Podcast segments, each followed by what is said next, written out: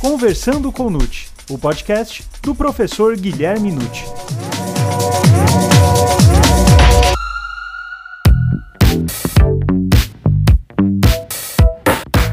Olá, sejam muito bem-vindos a mais um episódio do Conversando com Nute. A diferença entre jurisdição e competência, como se caracteriza o conflito de competência positivo ou negativo, e qual órgão judiciário deve decidir a respeito do conflito. Meu nome é Gustavo Rodrigues e essas e outras questões serão respondidas agora, pois está começando o Conversando com Nute, o podcast do professor Guilherme Nute.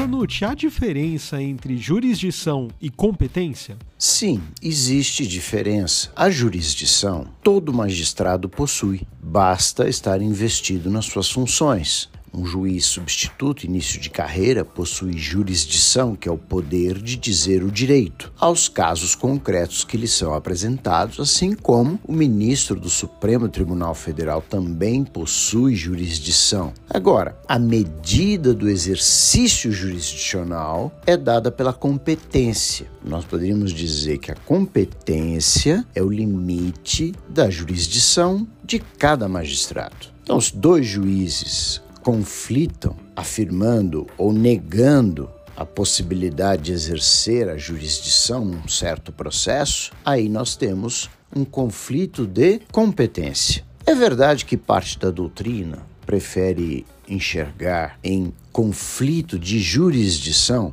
aquele que se estabelece entre juízes de diferentes órgãos, como seria, por exemplo, um magistrado federal e um magistrado estadual, reservando a expressão conflito de competência para os que se dão entre magistrados do mesmo órgão, só magistrados estaduais ou só magistrados federais, mas isso não é a meu ver, uma situação ideal. Afinal de contas, a própria Constituição Federal utiliza sempre o termo conflito de competência e não utiliza conflito de jurisdição. É o que a gente pode ver nos artigos 102, inciso 1, letra O, ou no artigo 105, inciso 1, letra D de dado, também no artigo 108, inciso 1, letra E.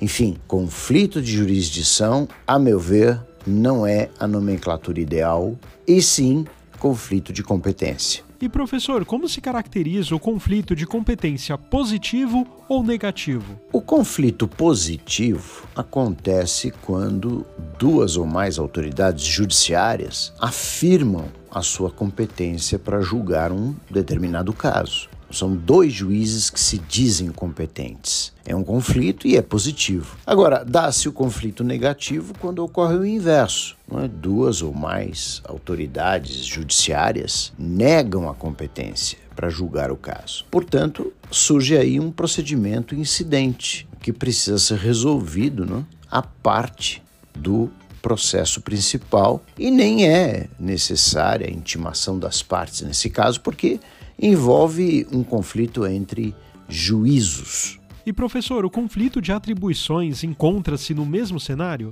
Em termos, eu diria a vocês. Conflito de atribuições é um conflito existente entre autoridades administrativas ou entre autoridade administrativa e uma autoridade judiciária. Então não dá para falar em competência, por quê? Porque autoridades administrativas não detêm poder jurisdicional. Quando estamos no mesmo estado da federação, envolvendo juízes que conflitam, nós já falamos, vamos analisar como um conflito de competência. Agora, se eventualmente nós tivéssemos um conflito entre um juiz e um delegado, dentro de um estado, quem deverá discernir sobre isso é a Constituição Estadual e no estado de São Paulo seria então o Tribunal de Justiça. Não havendo magistrados, sendo um conflito entre delegados ou entre promotores, então cabe à própria instituição decidir qual é a autoridade que vai cuidar de determinado caso criminal. Porventura, nós poderíamos dizer, e aí é uma situação também interessante, que um conflito é? entre autoridades administrativas diversas, por exemplo, um delegado de polícia e um promotor. Bom, o que nós esperamos é que uma dessas autoridades acabe se socorrendo do judiciário. E aí haverá então uma decisão jurisdicional sobre aquele conflito, não é verdade? Naturalmente, a provocação do juiz termina por resolver eventual conflito de quem vai investigar um crime, por exemplo, ou quem está mais adiantado na investigação ou menos, enfim, são soluções que precisariam ser postas ao judiciário. E, eventualmente, como eu havia dito, só para deixar isso um pouco mais claro, parece um pouco estranho de fato nós pensarmos num juiz conflitando com um delegado. Eu acho que isso não deveria mais acontecer na medida exata que, entrando em vigor o juiz das garantias, é? ele vai fiscalizar apenas o um inquérito policial, mas ele não poderá tomar nenhuma iniciativa investigatória, instrutória. Então, não acho que exista mais viabilidade nesta situação de um juiz entrar em conflito com um delegado. Mas eu lembro de casos, isto ocorrido já, né, concernentes né, à Lei 9099 dos Juizados Especiais Criminais, em que, lavrado o termo circunstanciado, a autoridade policial remetia ao fórum e caberia, como diz a lei, ao juiz determinar uma, a designação de uma audiência para eventualmente haver transação. E acontecia, por vezes, é, que o juiz, em lugar de fazer isso, recebendo o termo circunstanciado, em vez de designar a tal audiência, determinava o retorno para outras diligências e aí o delegado dizia: não, não é o caso de eu fazer mais diligências porque cabe ao juízo designar a audiência. Então surgia aí, isto já houve no estado de São Paulo, conflito de atribuições negativo, né? O juiz não quer marcar audiência, o delegado não quer fazer a investigação que ele julga já ter feito. Na ocasião, quando isso tornou-se de certa maneira frequente, o Tribunal de Justiça decidiu como deveria ser dirimido esse conflito. Mas eu volto a dizer, é, não acho que nos dias atuais, entrando em vigor isto creio vai acontecer, o juiz das garantias não terá mais nenhum tipo de conflito de juiz determinando investigação e, portanto, conflitando com o um delegado. E professor Nutti, pode haver conflito de atribuições entre promotores de justiça? De fato, pode haver conflito de atribuições entre promotores de justiça, e esse conflito pode não chegar à justiça. Dois promotores podem achar que são é, é, investidos na função de investigar certo crime. Mas aí, como eu disse, são dois promotores de um determinado estado, quem decide isso é o procurador-geral de justiça daquele estado. Agora, naturalmente, se nós projetarmos um conflito entre promotores de diferentes estados, aí não dá para mandar para o procurador de justiça de um só deles. Né? Então, penso eu, o ideal seria haver provocação dos juízos de cada estado. Quer dizer, o promotor do estado A entende ser competente ou, enfim, investido na função investigatória e provoca o juízo para que isso seja afirmado. O outro faz a mesma coisa e se os juízos encamparem essa atribuição, surge aí o quê? Um conflito de competência. E aí será dirimido pelo Superior Tribunal de Justiça, porque os juízes são de estados diferentes. Entretanto, devo dizer a vocês que há posição, inclusive de alguns membros do Ministério Público, que entendem que esses juízos feitos não é, por promotores de estados diferentes deveria então ser dirimido pelo Procurador-Geral da República. E aí nós temos também, vejam que essas matérias de conflitos, elas existem e muitas vezes a gente nem percebe, porque quando o julgado já está prolatado, lá no final, o processo já está na justiça tramitando, a gente não percebe que antes de tudo isso houve conflito de atribuição para investigar, de atribuição em quem vai acusar. E existe também, vejam, a possibilidade de um conflito entre o promotor de justiça e o procurador da República, que é do Ministério Público Federal. Então, quem vai investigar determinada infração penal? Penso eu, mais uma vez, que caberia a cada membro do Ministério Público provocar os seus juízos o estadual, promotor de justiça, e o juízo federal, procurador da República, possibilitando a manifestação dos juízes que, se afirmarem a sua competência, levará o caso ao Superior Tribunal de Justiça para delimitar quem vai conduzir determinado caso. Agora, alguns membros do Ministério Público levantaram a tese de que, nesse caso, promotor de justiça estadual e procurador da República Federal, esse conflito deveria ser resolvido pelo Supremo Tribunal Federal. Em verdade, o Supremo até já fez isso, mas em 2016 ele rejeitou essa competência e disse que não, não teria ele é, atribuição nenhuma para dirimir conflitos né, entre membros do Ministério Público, mesmo que estadual e federal. Então, volto à questão original. Cabe a cada juízo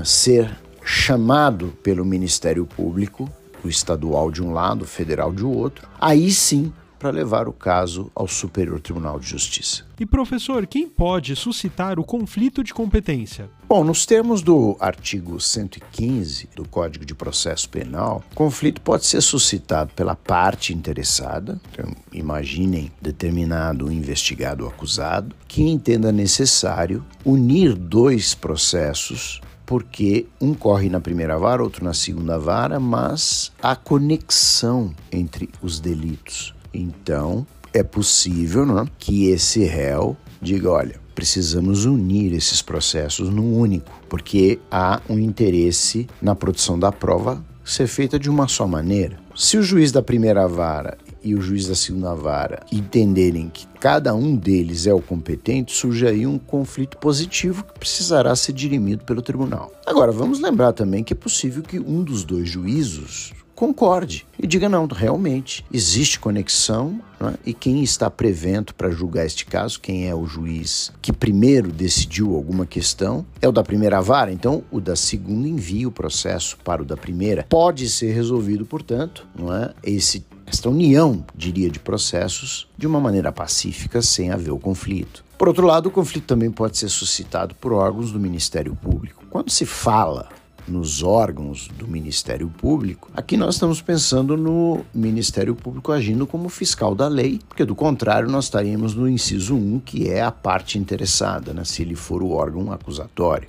E há também a possibilidade de conflitos serem suscitados por qualquer dos juízes envolvidos ou tribunais. E aí depende do caso concreto. Agora, o procedimento está bem descrito ali no artigo 116 do Código de Processo Penal. Bom, professor Nutt, agora para finalizarmos este episódio, a última pergunta: qual órgão judiciário deve decidir a respeito do conflito? A parte do órgão judiciário que é competente para dirimir o conflito de competência, não é? É também algo que precisa ser observado pelo interessado. Geralmente, muitos desses conflitos estão previstos na própria Constituição Federal. Então, exemplificando, nós temos aí a competência do Supremo Tribunal Federal para dirimir conflitos entre o Superior Tribunal de Justiça, qualquer outro tribunal superior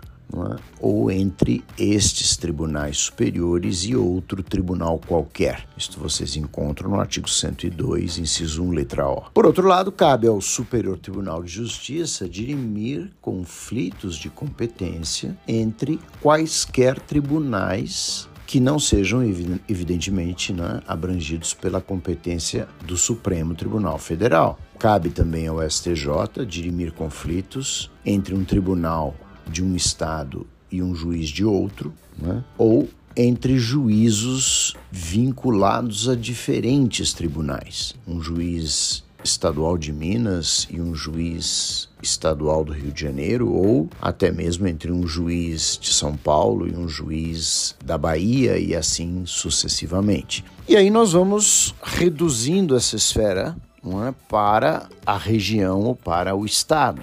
O Tribunal Regional Federal de uma região deverá dirimir conflitos de competência entre juízes federais a este tribunal vinculados. Temos também a possibilidade do Tribunal de Justiça dirimir conflitos entre juízes estaduais a ele vinculados. Então, essa é a ideia básica de conflito de competência, e eu volto a insistir, finalizando, o ideal é nós tratarmos efetivamente como conflito de competência e não conflito de jurisdição, que me parece que todo magistrado possui uma jurisdição quando investido na sua função.